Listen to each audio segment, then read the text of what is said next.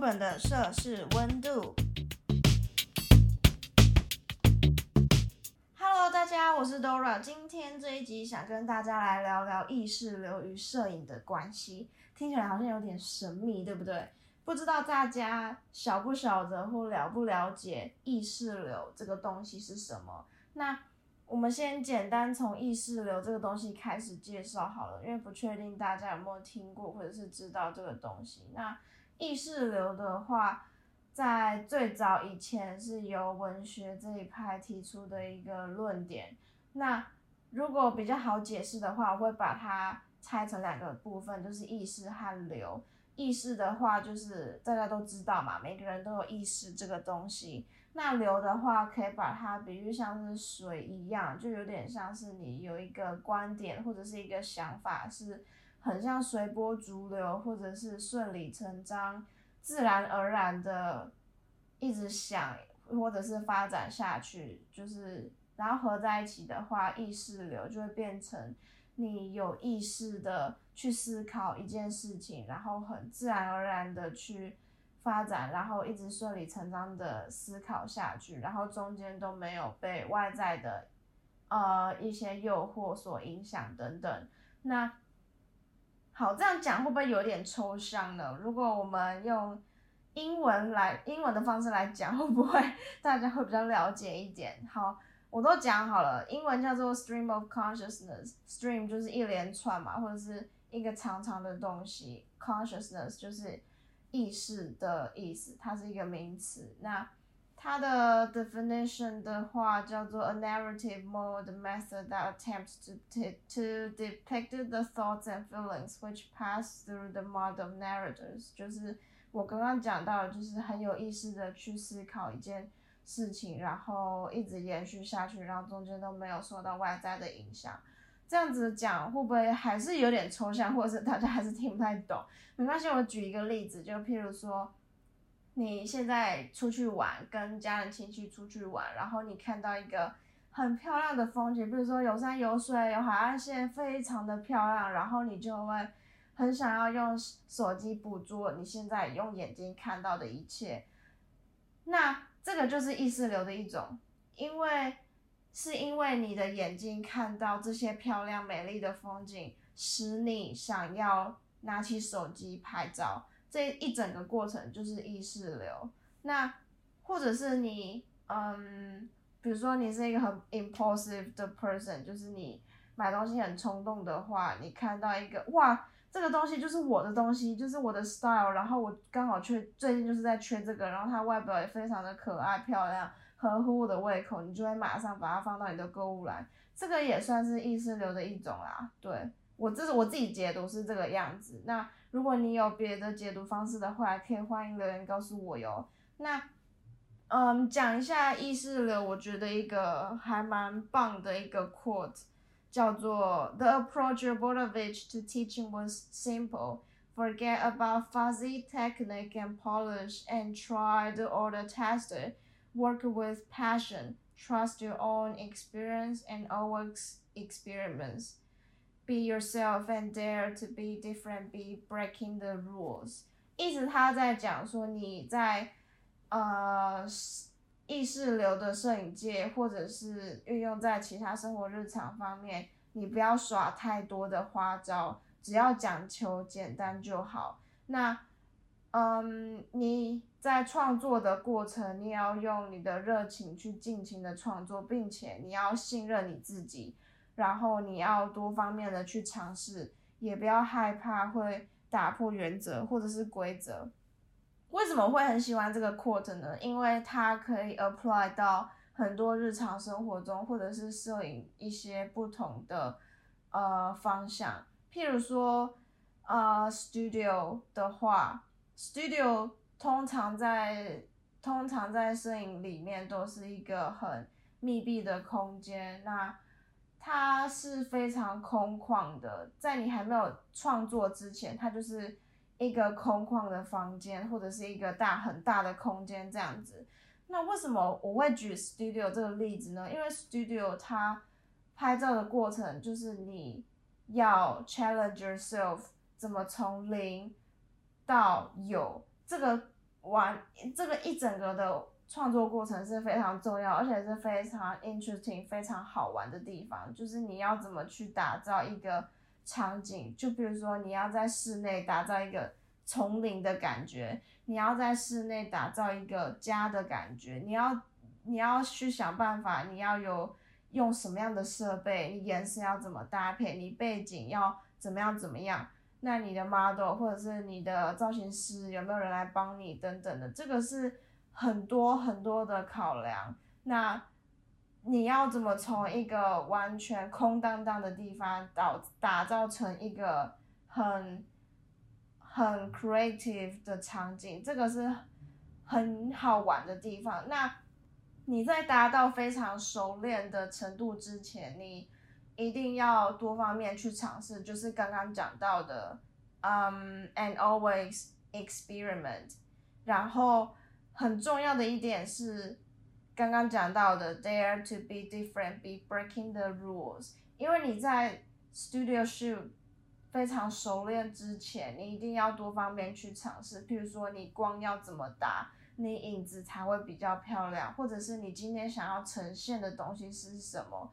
进而影响到你筹备的过程，还有你筹备哪些东西，这个是全部的东西都是有 connection 的。那你也是要多方面去尝试，然后 just have some fun in the studio，你才会知道你呃你想要的东西是什么。然后你越到后面，你才会越来越的熟练。所以它是一个很渐进式的学习过程。这也是为什么我很喜欢这个 quote，就是。尤其是最后一句，就是 and always experiment, be yourself and dare to be different, be breaking the rules。我知道很多事情都会有一定的规则原则，但某方面来说，你还是可以打破那个规则或原则，去创造一个属于你喜欢或者是最适合你的方式。好，大概 quote 的话是这个部分，对，这是我。呃，近期在阅读美国摄影历史里面找到的一个语录，我觉得还蛮棒的，分享给大家。那如果你有其他想法或者是其他解读方式的话，也可以留言跟我说。好，那我们现在要进到就是意识流跟摄影到底有什么样的一个关联？刚刚讲到的的那个语录呢，其实有一点。就有点小关联了，可是我现在想要讲的是比较历史方面的关联。对，如果你对历史还有很有兴趣的话，说不定这个你也还会还蛮 interested。但如果说，呃，你对历史没有什么兴趣的话，说不定这个对你很有兴趣。因为我本身就是觉得历史是一个很无聊的东西，大家就活在当下就好啦。为什么你还要去看？回顾那些历史呢，对不对？不知道有没有人想法跟我一样？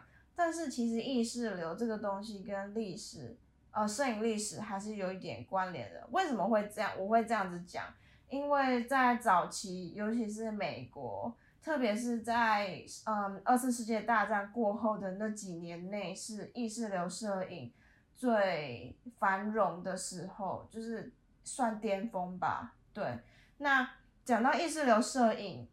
第一个最 iconic、最有名的摄影师，大家都会提到的就是 Robert Frank。那我先简单介绍一下 Robert Frank 这个人，他是瑞士人，但是他，嗯，他的摄影的成就大多都是在美洲，大部分都在美国。他在去年的时候在加拿大已经过世了。那他有两本书。一本叫做《The Americans》，这本书是意识流摄影里面最最最有名，然后也是最 iconic 的一本 photo book。另外一本叫做《The Lines of My Hand》，这本书他是呃花了几年的时间去呃做，在就是记录他自己的生活，就是包括从他有去欧洲，然后一。飞到美国之后的这几年的时间内，都在收录在《The Lines of My Hand》这本书里面。那为什么《The Americans》是摄呃意识流摄影里里面最有名的呢？因为他这本书《的 Americans》就是在记录二次世界大战之后美国的一些呃阶级制度，还有乡村城市的差距，或者是一些街头摄影这类的东西。那《The Americans》里面有一张照片最有名的，然后 most celebrated 就是最受到崇拜、受就是受到最高推崇的一张照片，叫做 Trolley。这张照片呢是一个巴士侧面的平面照片。那为什么这张照片会这么有名？我觉得它其中有一个原因是因为它记录了美国的种族阶级的一些社会现象。像这个 Trolley 这张照片就是一个很好的例子。为什么呢？因为这张照片他拍的是嗯巴士巴士的侧面嘛，然后有一些窗户。每一个窗户都有坐几名乘客，有的站着，有有的站着，有的坐着。那有一些是朝着窗户外面看，就是面向镜头这样子。那有一些是朝着呃巴士的前面看。那你这张照片描绘的呢，就是由左到右，也就是巴士的头跟头到尾巴，它描绘的是由左是。开始做白人，然后越往右边就是越来越多的黑人，所以他三号是在讲说很早期的时候美国白人跟黑人的一些关系。那小补充一点，在很早很早以前的时候，呃，种族歧视或者是阶级程度比较严重的时候，有一些黑人在巴士上面是需要让位给白人的。对，这是一个 by the way 小补充这样子。那呃，Robert Frank 他有一部电影叫做 Don't Blink，就是不要眨眼。然后冒号 Robert Frank 就是在讲 Robert Frank 这个人。如果大家有兴趣的话，线上应该可以，应该是可以免费看这部电影，没错。那 YouTube 的话也有一些关于他的呃一些介绍影片，毕竟他是一个还蛮有名的历史摄影师。那再来第二本我想要介绍的 photo book 是在二十世纪其中一本还蛮具代表性的。刚刚讲的第一本就是 The Americans by Robert Frank，第二本的话是 New York by William Klein。William Klein 的话呢，他是呃美国人，他自己在纽约出生，也在纽约长大，今年已经九十二岁高龄了哦。那其实他在呃当 professional photographer。呃，专业摄影师之前，他其实是一个画家，对，那他特别对抽象画和 sculpture，就是雕像这类的东西是还蛮有兴趣的。那他踏入摄影之后呢，主要是在 photojournalism 还有 fashion photography 为主轴，他自己也有帮 Vogue 拍一些还蛮不错的摄影作品。那某一年他是。呃，就是每好像是每年还是每几年，我有点忘记了，就是会选出世界上呃一些最具有影响力的摄影师。他在某一年是第二十五名。对，那《New York》这本书其实呃也是 one of the 就是意识流摄影里面历史性也是蛮重要的一本，但是大家。第一个会想到，或者是最重要的一本，还是《The Americans》by Robert Frank 这样子。那最后，我想要私心自己介绍一本 photo book，也是在早期差不多同一个年代的摄影书，叫做《Guide》（G U I D E） by William 呃呃 Axton。他的名字我每次念都觉得很饶舌，Ag Axton。好，那这个人为什么我想要特别介绍他？因为他。是在彩色摄影里面算蛮呃具有影响力的一个幕后推手的摄影师。他的这本书曾经在 Modern Museum of Art，就是在呃美国一个很有名的博物馆里面，这本书是那个博物馆 presented 的第一本彩色摄影书，所以它算是还蛮有一个蛮。蛮算是一个还蛮有影响力，然后也是第一个彩色摄影的摄影师，做彩色摄影书的摄影师，在 Modern Museum of Art 的话，对，那，嗯，他某种程度来讲的话，他是有一点，嗯，inspire，就是受到 Robert Frank 影响，因为 Robert Frank 就是一个很 iconic 的指标性人物。那，嗯，今他今年已经八十一岁了，也是还蛮年老的，对。毕竟在那个二次世界大战之后，对大家可以想象一下。OK，好，那嗯，他为什么我想要简单介绍一下这本书？这本书叫做《Guide》，它封面是一个 tricycle，就是小朋友小时候骑的那种儿童的三轮车，非常的可爱，而且是 color 的。在早期真的很少人会拍 color 的照片。那嗯，为什么会很喜欢？因为它是在摄影历史里面众多摄影书里面我最喜欢的一本。其中一个原因是因为我对色彩很有敏感度，然后我也很喜欢很 colorful 的东西。第二个就是它的封面很有质地，有质地的意思就是它还蛮有 texture 的，就是摸起来是有纹路的那种，而且它封面的配色也非常的漂亮，所以。在早期的 photo book 来说，我觉得是还蛮脱颖而出的一本书。对，那嗯，其实如果会想要买 photo book 的话，我会比较想要买嗯 guide，就是 William Axton 这本书，因为我自己私心非常喜欢。那像是 Robert Frank 或 William Klein 的这两本书，真的太 iconic，就是 highly respected 的 photo books。一定都非常的贵，大概都要四十到五十块澳币，就差不多是一千多块台币左右一本书哦。对，因为真的太有具有历史性意义了。对，所以，嗯，我觉得摄影书是一个很值得收藏的一一个东西，因为它具很具有历史意义，而且你可以。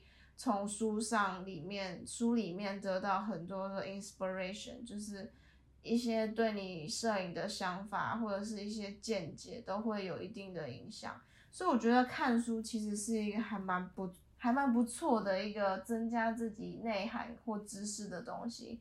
之后我会分享一本就是我近期在看的书，所以大家可以嗯期待一下，不是摄影的东西，就是想说。也可以偶尔分享一下摄影以外的东西，这样子。那今天介绍的意识流，还有意识流跟摄影的关系，以及意识流摄影，希望大家会嗯，就是听完之后对意识流或者是摄影这个东西有不同的想法。